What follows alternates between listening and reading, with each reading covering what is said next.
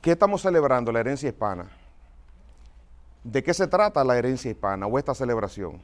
Que precisamente empieza en 1988. Estamos celebrando los aportes y las contribuciones que han hecho los hispanos en Estados Unidos. Pero ¿qué pasa? Siempre yo veo que todos los años nos juntamos a celebrar esas contribuciones hechas. Estamos hablando del pasado todo el tiempo.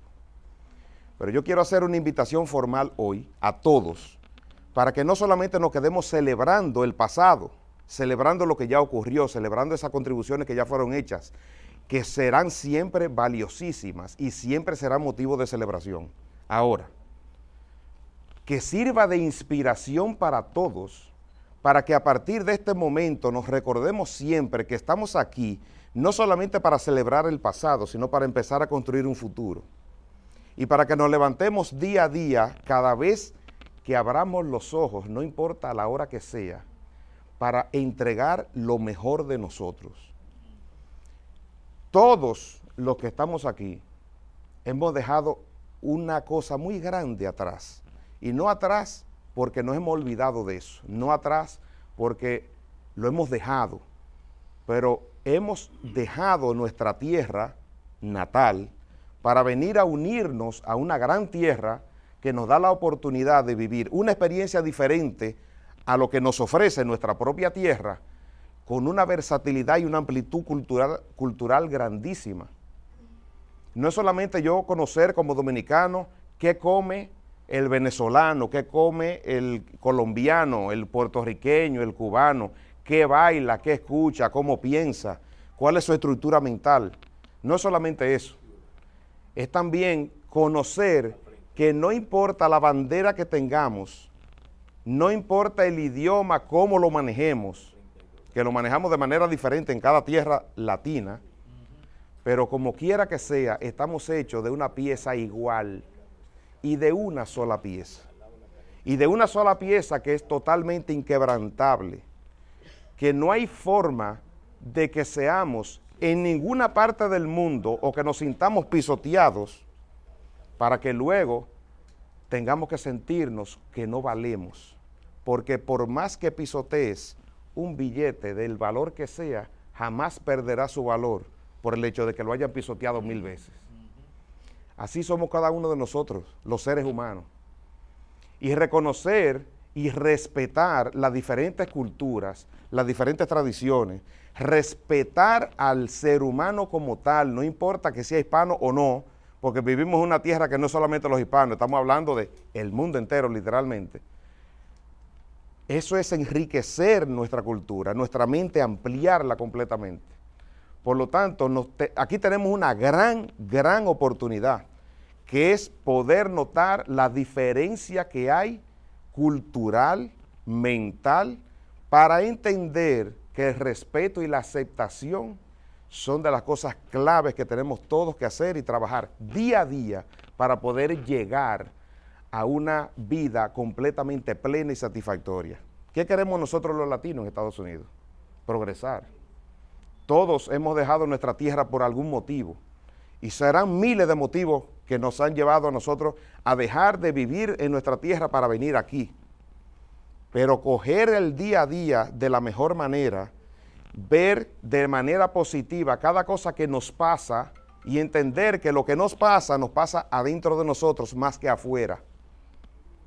Por lo tanto, vivamos la experiencia lo mejor posible para nosotros poder crear un futuro cada día mejor.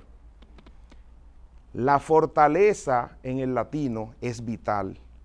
Tenemos que sentirnos no fuertes, sino con una gran fortaleza. La fortaleza emocional es vital para cada uno de los seres humanos en el planeta Tierra como quiera. Pero aquí entramos en un campo donde vemos las grandes diferencias que hay. Y no solamente dentro de los latinos, como dije ahorita, sino entre, entre todas las culturas del mundo que nosotros vemos aquí. Por lo tanto, es una gran oportunidad de conocer que dentro de todas las diferencias hay una gran similitud. Todos estamos compuestos de lo mismo. Todos tenemos un alma que tenemos que cuidar y todos tenemos una mente que tenemos que domar para no meter la pata y ser el ejemplo cada día. Levantémonos todos los días enseñándole a nuestros hijos, los que tenemos hijos, los que tienen nietos, los que tienen sobrinos, los que ven los niños donde quiera, dándole el ejemplo y enseñándoles no lo que ustedes quieren que ellos sean, sino lo que ellos ya son. Porque la grandeza está incluida en nosotros, de, de nacimiento. La grandeza no se hace, la grandeza está incluida de nacimiento en nosotros. Por lo tanto, tratemos siempre de reconocernos para luego reconocer a los demás. Cuando nosotros nos aceptamos nosotros mismos primero, es mucho más fácil aceptar a los demás. Entender que todos somos una fuente perfecta de amor, capaz de crear amor para todos, pero que si no los reconocemos y se nos olvida, ahí vienen los estados emocionales negativos como la rabia, la ira, el enojo en general, todo lo que nos incomoda y nos hace sentir mal. Por lo tanto, recordemos siempre el amor que habita dentro de cada uno de nosotros, porque nunca nos deja, siempre está con nosotros. Y que el mundo vea que el latino y el hispano que está presente en los Estados Unidos realmente es un ser humano que pone el ejemplo ante todo portémonos bien en la calle, portémonos bien en el trabajo, portémonos bien donde quiera que estemos, hagamos un acto de presencia donde dejemos una huella permanente y completamente positiva ante los demás. El primero que recibe la satisfacción es uno mismo. Y luego seremos todos potencialmente reconocidos en cada paso que demos. Así es que yo sé que cada uno de ustedes que están aquí piensan de esa manera y que han pasado por momentos en diferentes vertientes difíciles, como todos lo hemos pasado. Hemos llegado a un país donde hemos tenido que enfrentar muchas cosas y dentro de ellas la diferencia cultural. Por lo tanto, tenemos el entrenamiento como quiera de nacimiento y de crianza de nuestras tierras, de nosotros poder luchar contra cosas o en favor o en contra de muchas cosas que tenemos un gran entrenamiento casi militar de las adversidades. Por lo tanto, venimos aquí a luchar con otro tipo de adversidad. Pero ya tenemos un entrenamiento bastante fuerte en nuestras tierras latinas, como países, como le dicen por ahí, del tercer mundo, que para mí no son del tercer mundo. Son también del mismo, del mismo mundo, pero yo te diría que es del primero, porque tenemos el primer entrenamiento y más complicado de todos. Somos resistentes a todo. Por lo tanto, la resistencia siempre impera en el progreso y en todo. Y no basta con tener la disciplina solamente, no basta con tener muchas cualidades que hay que tener, la perseverancia, para tú lograr grandes metas.